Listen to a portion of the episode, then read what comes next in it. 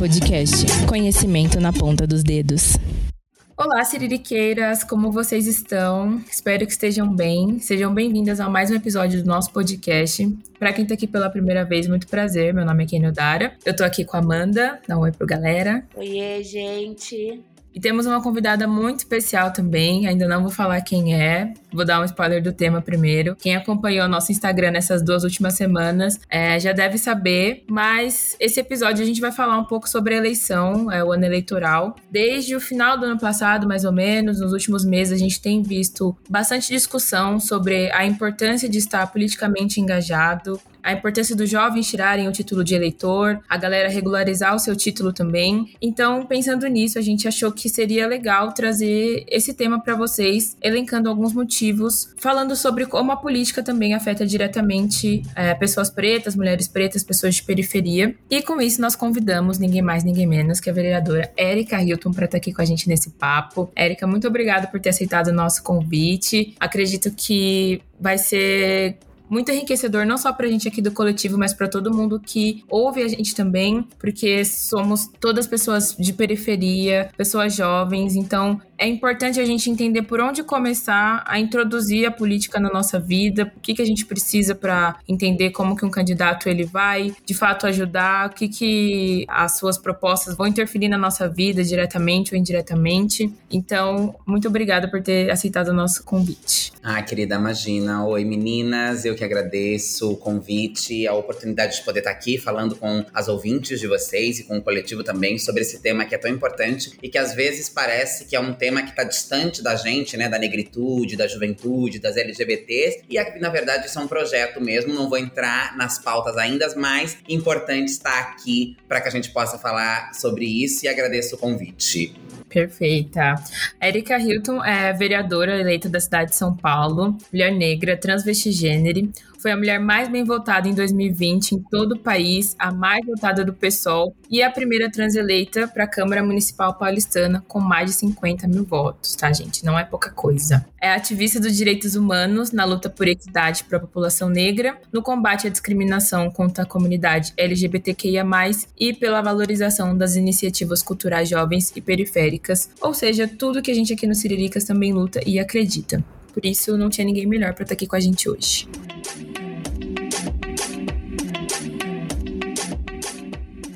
Érica, acho que a gente pode começar pela sua definição pessoal, para além do dicionário. O que é política para você? Política, para mim, para além do dicionário, é esse conglomerado de pessoas, de ideias, de correntes teóricas que vão organizar e estruturar modelos de sociedade, que vão formular legislações, que vão mudar e atuar no enfrentamento de desigualdades, obstáculos, porque eu entendo a política na sua totalidade, não a política apenas institucional, mas, por exemplo, né, uma ação, um coletivo de quebrada, algo nesse sentido também é fazer político. Então a política, ela é tanto esse colegiado de pessoas, de ideias que deve ser democrático e plural, não pode ser esse colegiado como nós estamos acostumados a ver, que é sempre homens brancos mais velhos, herdeiros da política, mas ela também é toda e qualquer ação que gere transformação, que gere mudança, que gere organização social e indagações. Isso para mim é política, são os movimentos na sociedade que nós fazemos para nos organizarmos, para nos estruturarmos e também para reivindicarmos direitos, posições, lugares, soluções de problemas. Isso para mim é política. Sim. É, você falou sobre juventude, sobre coletivos de quebrada, sobre como isso também é um fazer político. E segundo a BBC, É, nós tivemos o, a mais baixa procura pelo título de eleitor da história esse ano.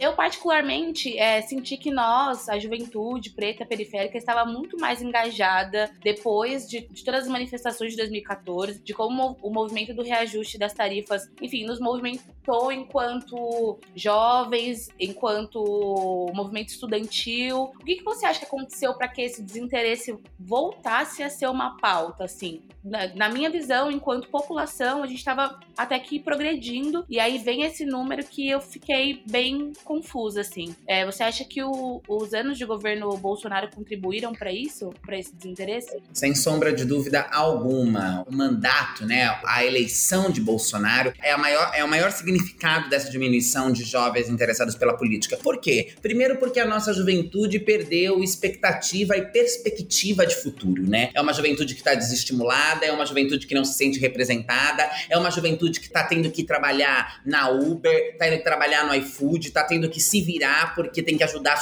o mantimento para dentro de casa, ser arrimo das suas famílias. É uma juventude que perdeu a esperança, que perdeu a vontade de sonhar, que perdeu as condições de se organizar porque também tem enfrentado uma maior letalidade e brutalidade por conta do Estado, que através da sua mão armada, que são as polícias, tem violentado e executado a nossa juventude através de um projeto genocida legalizado pelo governo de Jair Messias Bolsonaro e isso, sem sombra de dúvida, fez com que os nossos jovens se afastassem da política de uma forma muito equivocada. Porque toda essa realidade que faz com que os jovens não tenham interesses e não se percebam na política só pode ser mudada com a participação da juventude. Nós só poderemos ter processos mais amplos, aonde a nossa juventude se sinta representada, aonde a nossa juventude tenha voz, aonde a nossa juventude possa construir uma perspectiva de futuro digna, se a nossa juventude também participar dos processos eleitoral. Então, sem sombra de dúvida alguma, o governo Bolsonaro representa os mais absurdos retrocessos e ele também é responsável por esse retrocesso, porque ele tira dos jovens a, o desejo de se colocarem diante da política e institui políticas institucionais que fazem com que a nossa juventude se veja perseguida e ameaçada. E aí, automaticamente, uma maior redução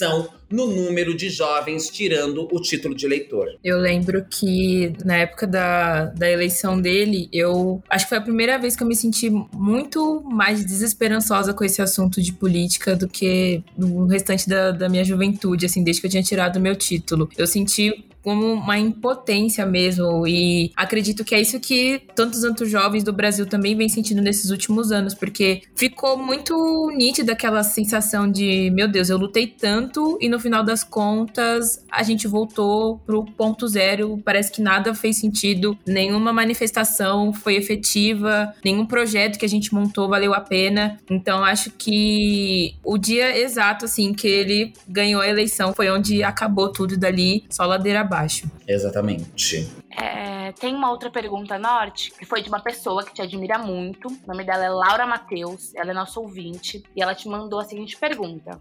Você acredita que a eleição de um candidato de esquerda é o suficiente para viabilizar as pautas mais urgentes da comunidade negra, LGBTQIA, que foram ainda mais silenciadas do governo Bolsonaro? Como, por exemplo, cotas trans nas universidades e o combate à violência do Estado?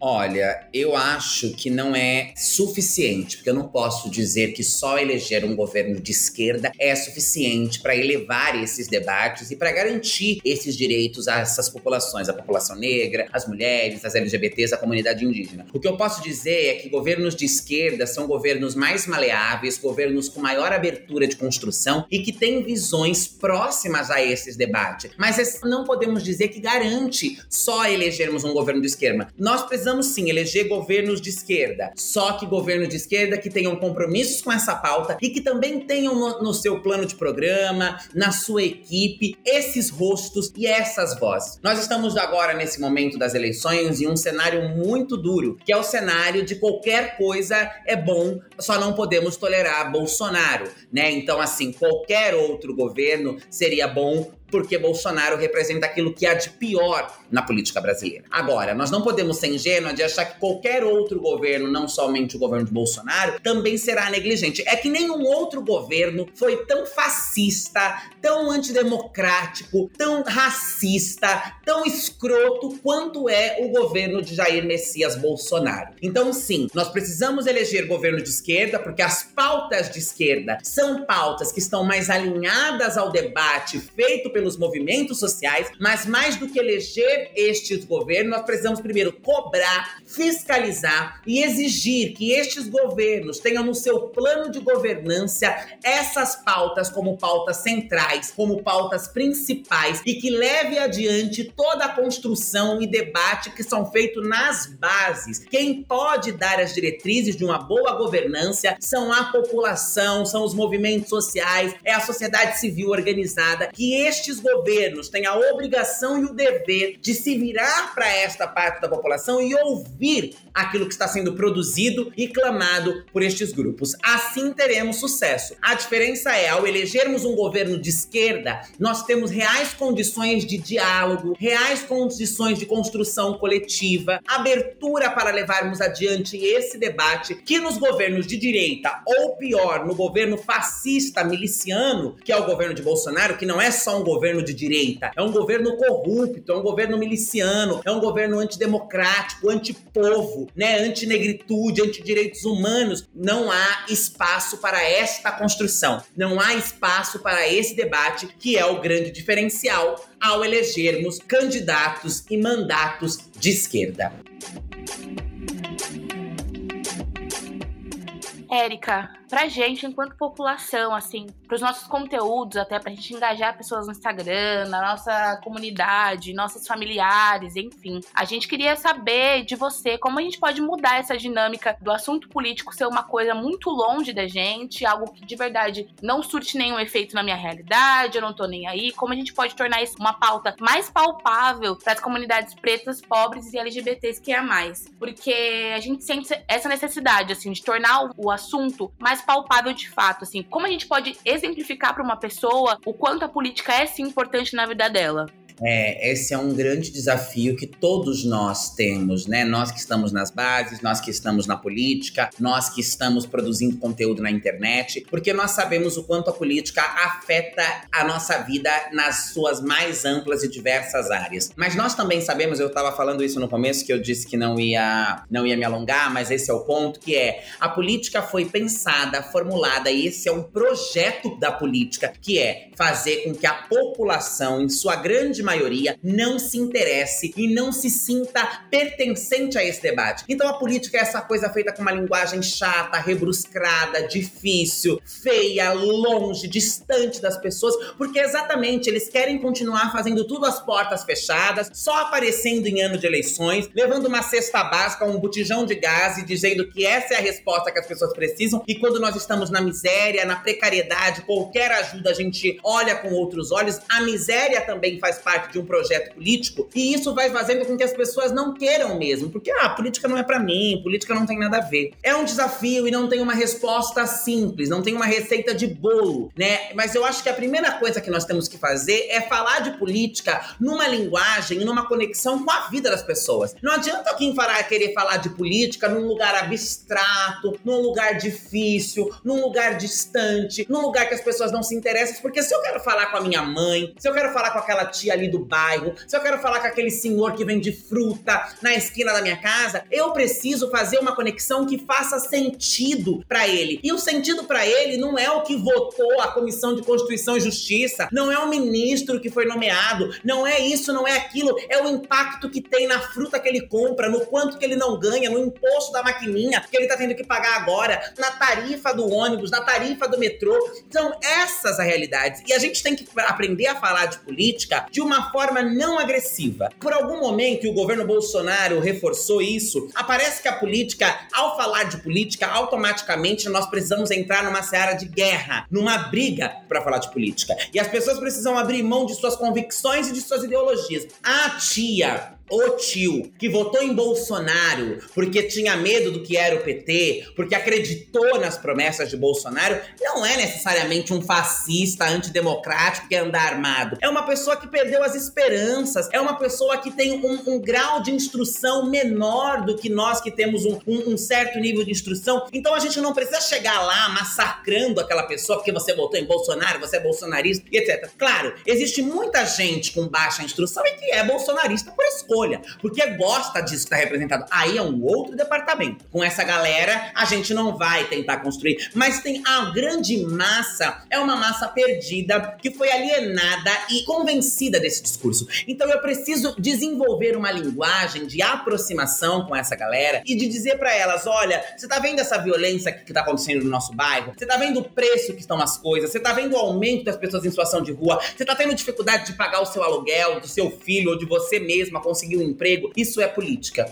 Isso tem a ver com a política. Você se sente insegura na cidade, o preço da água, o preço da luz, tudo isso tá caro, tá difícil viver. Isso é política. Isso tem a ver com política. Isso tem a ver com os representantes que nós escolhemos, porque aí sim, isso faz sentido para essa pessoa que tá ouvindo agora. Ela consegue começar a fazer conexões e dizer: política não é só isso que passa na hora do Jornal Nacional, não é só o que acontece dentro do plenário da Câmara. Política é o nosso dia a dia, é o nosso bairro, é a nossa rua, é a praça aqui do lado, é a ausência de um espaço cultural, de um espaço de lazer, de um espaço de sociabilização. Eu acho que dessa maneira a gente começa a interseccionar a política com a realidade das pessoas e fazer com que as pessoas percebam o quanto a política está o tempo inteiro na vida delas e que para elas falarem de política, elas não precisam saber qual foi a última notícia da Globo News, da CNN. Elas podem falar de política baseada em suas realidades, em suas necessidades e no seu cotidiano. Tem um vereador muito específico aqui no meu bairro que, enfim, existe é, essa barganha com a população de reformas de campo,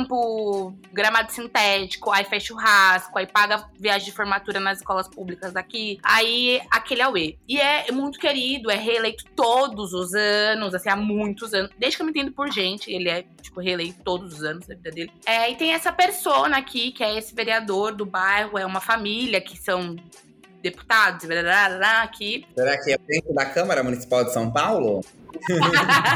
e aí existe isso, dessa reforma de centros, é, de centros comunitários, aí reforma campo, aí faz churrasco, paga viagem de formatura pra galera, e a subprefeitura do bairro é basicamente dele, toda essa coisa. Existe uma, um, um, real, assim, um favoritismo por essa pessoa, porque de fato é, é uma figura que talvez, sei lá, traga esse lazer que falta, sabe? Pro bairro e tal. E é muito difícil mostrar que, olha, não é só isso, isso aqui é isso aqui. Ele tá oferecendo isso aqui, sabe? A gente precisa de um, algo maior, alguém que olhe para nossas demandas de verdade, que não seja uma moeda de troca, que não é porque você vota em mim, eu faço isso, sabe? E isso também é uma coisa que eu sinto bastante dificuldade, pessoalmente falando, assim. O favoritismo a candidatos que barganham com as periferias, sabe? Assim. E aí, essa é uma, uma dúvida, assim, minha, talvez até, assim, pra gente realmente sei lá, puxar um papo a partir disso de como a gente ganha maiores argumentos para combater esse favoritismo que parte de uma barganha entre candidato e população vulnerável, né? Porque é isso. A galera malha malha tá tendo dinheiro ali do arroz, do feijão, do gás, do dia a dia, mas se alguém oferece um churrasco no sábado à tarde no campo, eu não vou negar. Eu vou, e talvez o passe para estar ali seja votar naquela pessoa, a pessoa vai votar naquela pessoa, sabe?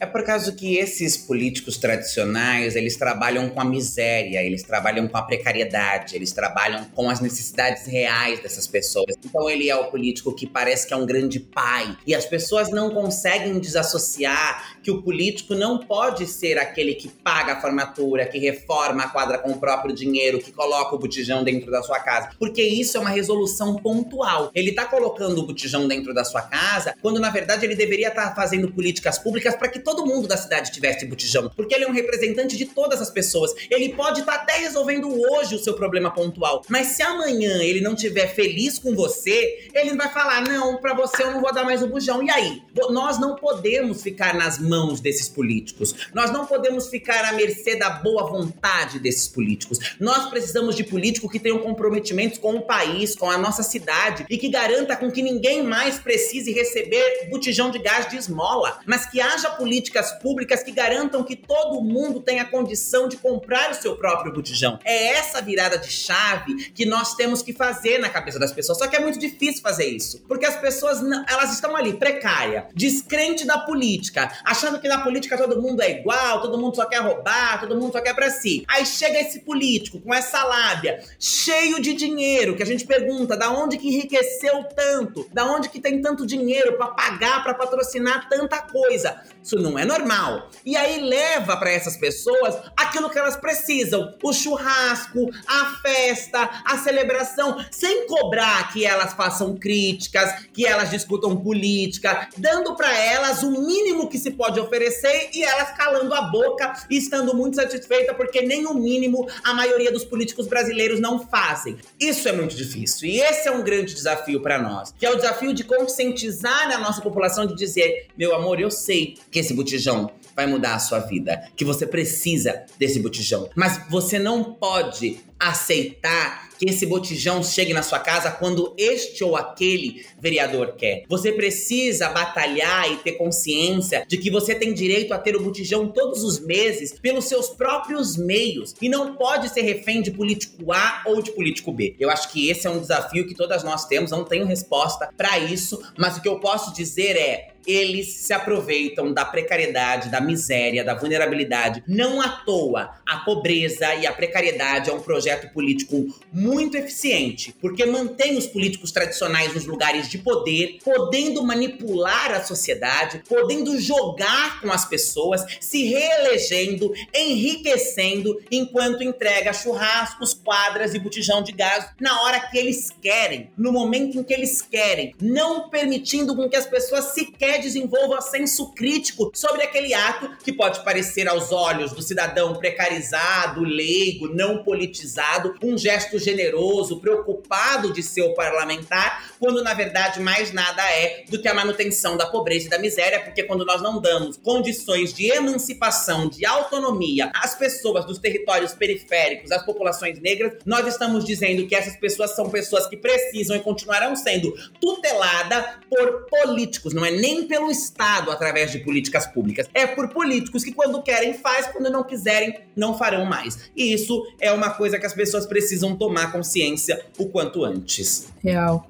eu sinto que a, a população ela leva muito a política naquela frase icônica do pior que tá não fica, né? Então, quando alguma decisão política não afeta a vida delas diretamente, elas vão cada vez mais se distanciando disso, porque aquilo não tá é, de fato prejudicando ela em algum, algum aspecto, né? Igual você comentou, Erika, se ela não sente é, a questão do valor do imposto que ela tá pagando sobre algum produto, alguma coisa do dia a dia dela mesmo, ela não vai se importar com aquilo. E as pessoas que detêm o poder, para elas, isso é muito vantajoso, porque se a população não tem essa consciência, não, não entende muito bem, para eles qualquer coisa tá bom, eles vão se mantendo nesse padrão, isso desde políticas do nosso bairro mesmo até essa coisa a nível Brasil. Então acho que né, nesse sentido, não sei se também teria alguma forma de, de procurar candidatos que estejam alinhados com o nosso propósito, né, com o nosso bairro. Você acha que de alguma forma a gente consegue achar isso e apresentar para as pessoas do nosso convívio? Falar, olha, tudo bem que tem aqui esse favorito, que ele tá fazendo essas benfeitorias aqui na quebrada desde 1900 e não sei quanto, mas vamos entrar aqui nesse lugar, olhar um, uma nova pessoa, sabe? Porque eu conheci Érica e Érica Malunguinho e Érica Erika Hilton na internet, sabe? Essa galera tá na TV, essa galera tá sabe? Existe também esse fator midiático, né? Não, e existe também um outro fator muito muito interessante e preocupante que é a dificuldade que outros candidatos têm de adentrar territórios que são dominados por políticos tradicionais. Então, uma galera que é jovem, que quer chegar, que quer fazer, enfrentam um problema absurdo. A depender dos casos, até risco de vida né? Pessoas que são ameaçadas, que não podem fazer campanhas ali. Então, existe mesmo esse problema. E eu acho que a internet tem sido uma bolha importante. Quando nós não tínhamos a internet, que a gente só conseguia chegar nos territórios através da, da presença física, do material físico, esses desafios eram ainda maiores. Porque se você tem ali um político rico, tradicional, querido pelo bairro, que não te permite fazer política ali, que boicota o seu projeto, né? Cria fake news, inventa histórias no bairro sobre você, coloca medo nas pessoas do bairro se votarem em você e etc. Era mais complicado. Eu acho que a internet agora é um instrumento importante, porque ela faz com que a gente possa apresentar outros candidatos que talvez não seja aquele candidato do bairro, mas que consiga ter um programa, propostas que tenha a ver com aquele território, que tenham a ver com as pessoas que moram ali. E aí você pega esse celular, um Instagram, um TikTok, uma coisa que também é acessível a todas as pessoas e leva, né, para essa pessoa e fala: "Olha, eu sei, existe aqui esse político, mas o que esse político falou para você a não ser te dar as coisas? Olha, aqui tem a Maria, tem a fulana, tem o Beltrano, tem o Ciclano. Olha o que ele tá propondo, olha o que ele tá trazendo, porque isso também vai ajudando a sociedade a, a desenvolver senso crítico político, porque nós não temos senso crítico político, porque nós fomos educadas exatamente a, a não discutir política. Colocaram a política, a religião e o futebol em um lugar como se todas as coisas fossem iguais e não devessem ser discutidas. Por que, que nós não devemos discutir política se somos nós quem votamos, se somos nós quem elegemos, se somos nós que somos afetados pela política? Da onde que se tirou isso? Da necessidade de que a população permaneça distante do debate político, para que os políticos continuem fazendo o que eles bem entenderem, né? Lascando com a vida da população e a população achando que ela não tem por que debater aquilo, que aquilo não tem nada a ver com ela. Quando na verdade o não debater aquilo significa continuar com a vida precarizada para sempre. Então também usar essas ferramentas importantes de aproximação de candidatos que tenham afinidade com aquela população é um caminho muito interessante e bastante funcional. Sim, verdade. Uma outra coisa que também tem relação com isso é a justificativa que as pessoas dão é, acabar elegendo pessoas que nitidamente não vai favorecer em nenhum momento, principalmente é, as minorias, né? Então, ficar falando, ah, mas depois a gente pode cobrar ele. Igual estavam falando quando o Bolsonaro foi eleito, que a coisa a gente pede o impeachment, como se isso fosse algo muito fácil de fazer, né? Se realmente uhum. as hashtags e os textões lá no Facebook fosse ter um impacto negativo a ponto do candidato sair lá da, do posto dele. Então, é, você acha que existe de fato alguma, alguma maneira acessível para essas pessoas elas conseguirem acompanhar, é, principalmente esses candidatos que são mais próximos, né, da população mesmo, é, acompanhar todas essas medidas e ter essa relação com eles mesmo, esse contato, porque a gente sabe que nos bairros pequenos é mais, é mais fácil ter aquele, aquela pessoa representante ali que vai ajudar a fazer a ponte com o candidato e tudo mais, mas como que essas pessoas elas conseguem se sentir pertencentes com aquilo que ele se propôs a fazer e ela realmente acompanhar que de fato alguma coisa está sendo feita e vai ajudar ela a favorecer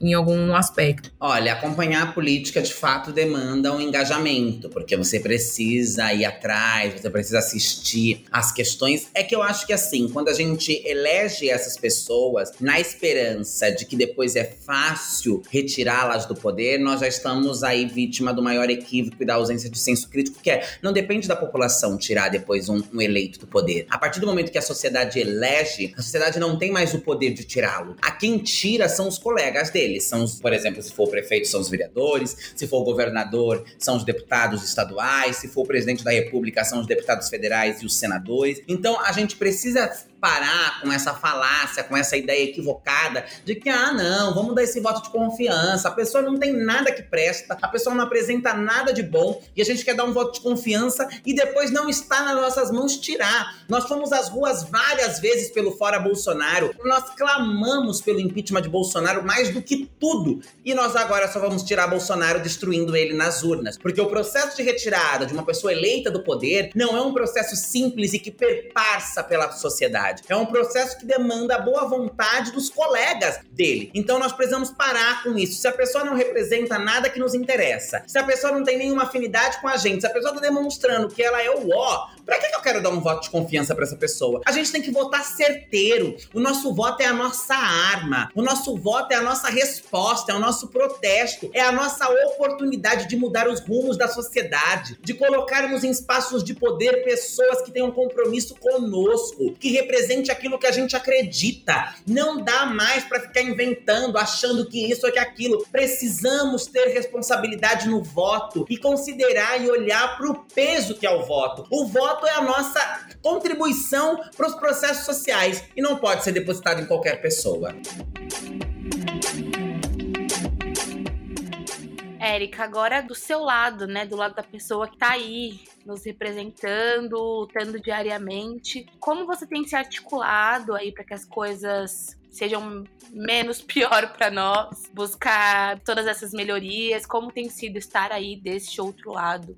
Olha, tem sido desafiador porque sou mulher, porque sou negra, porque sou jovem, porque sou LGBT, né? Tudo isso que eles mais odeiam e tudo isso que eles acham que não é o lugar dessas pessoas na política, né? Eles acreditam que aqui não é um lugar de pessoas iguais a mim. E eu estou mostrando que não é só um lugar de pessoas iguais a mim, mas é um lugar que nós já deveríamos ter ocupado e que quando nós ocupamos, nós ocupamos da forma mais qualificada que existe. Porque nós temos compromisso com as pessoas que nos trouxeram até aqui, nós temos uma grande responsabilidade social social com os nossos e com as nossas que estão sofrendo as aguras que representam os processos políticos e nós sabemos fazer política, porque nós fazemos política com responsabilidade, nós fazemos política com pragmatismo e não é fácil. Não é fácil porque nos atacam o tempo inteiro, porque querem desmoralizar os nossos projetos, porque querem diminuir a importância daquilo que nós estamos falando, porque perseguem e atacam as nossas pautas o tempo inteiro. Não é uma tarefa fácil, mas eu tenho pensado na necessidade de deixar deixar legados e políticas públicas para a cidade de São Paulo, então tem usado de um espírito republicano, democrático, vou, converso, sento, falo, recolho assinatura, apresento o projeto de um a um se for necessário, já avalio os votos antes, porque para mim não, o mais importante não é ficar gritando e berrando no plenário contra os meus adversários políticos. Para mim é deixar política. Para mim é construir propostas. Eu avalio que São Paulo teve um dos maiores projetos das últimas legislaturas, que é a construção do Fundo Municipal de Combate à Fome de minha autoria para a cidade de São Paulo, em um dos piores momentos da cidade. E isso só foi possível por conta primeiro da forma como nós sabemos fazer política e segundo porque a minha prioridade não era ficar gritando ou debatendo, mas era construir. Eu queria que houvesse política, assim como eu quero construir, tenho construído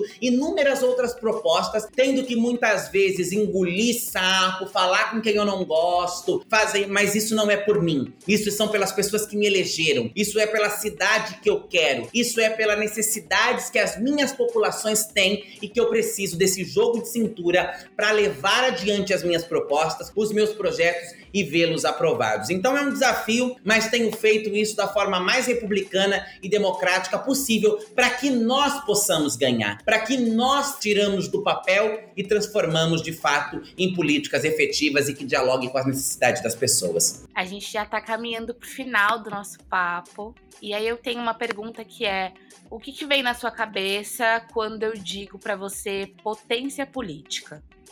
Potência política vem Marielle Franco na minha cabeça, vem Carolina Maria de Jesus, Conceição Evaristo, vem essas mulheres como potência política, porque essas mulheres fizeram e fazem política até hoje, cada qual no seu território, à sua maneira, da sua forma, mas se multiplicaram em várias outras agentes políticas pelo mundo, né, não só no Brasil, que continuam levando adiante o legado delas e mostrando a potência que tem a política e o quanto nós temos que ocupar a política para transformar as nossas realidades, para denunciar as dores do nosso povo, da nossa gente. Então, quando eu ouço quando a palavra potência política, me remete a essas mulheres. Incrível. Gente, tava pensando em perguntar para você é, três mulheres importantes da sua trajetória, por quê, mas aí já temos a resposta. temos a resposta. Érica, agora para finalizar, o que, que as nossas ouvintes, os nossos ouvintes precisam ter em mente para o dia 2 de outubro de 2022? Que o Brasil é maior do que Bolsonaro, que o povo brasileiro é maior do que Bolsonaro, que é possível sonhar ter esperança, ter um país menos desigual, menos esdrúxulo, como o país que nós estamos tendo aqui hoje e que cada um de nós somos responsáveis pelas mudanças que queremos no nosso país, que nós temos que trazer para nós a responsabilidade de um projeto político democrático, amplo, participativo e que está nas nossas mãos mostrarmos que o Brasil e o povo brasileiro é maior do que as milícias, do que a corrupção, do que a morte, do que o ataque aos direitos. Então que a gente vá às urnas com a responsabilidade e com compromisso de fazer com que o Brasil volte a sonhar, de fazer com que o Brasil volte a ter esperança, de olhar para o jogo político e nos vermos representadas ali e sabermos que ali existem vozes e pessoas que têm preocupação conosco e que nós podemos voltar a ter esperança. Eu acho que é isso que o povo brasileiro precisa ter em mente no dia 2 de outubro. Perfeito. Perfeito. Já suspirei até aliviada, como se Estou saindo inspirada, de verdade. Eu era uma das pessoas, assim, não vou dizer que, mas estava desmotivada também com todo o cenário e, enfim, né? Sim, sim mas compreensível. me deixou esperançosa, mas com mais força aí pra gente chegar até outubro na urna. E chegaremos lá e destruiremos e voltaremos a replanejar o Brasil com todas nós juntas. Porque é sobre Terminamos? Terminamos. Muito obrigada pela sua participação no nosso podcast. Gente, sigam a Erika nas redes sociais, acompanhem ela lá. Todas as atualizações que ela tem feito lá nas redes. É, sigam ela no Twitter, sigam ela no Instagram. Tem alguma outra rede? Facebook também. E Facebook também, tá bom? Muito em breve terei uma TikToker. Uh, Eu amei! Em breve no TikTok, em primeira mão. Gente, muito obrigada pelo papo. Eu que agradeço, meninas. Um beijo, estamos juntas e qualquer coisa, tô por aqui. Beijos, cheiros e muito axé. Muito obrigada, axé.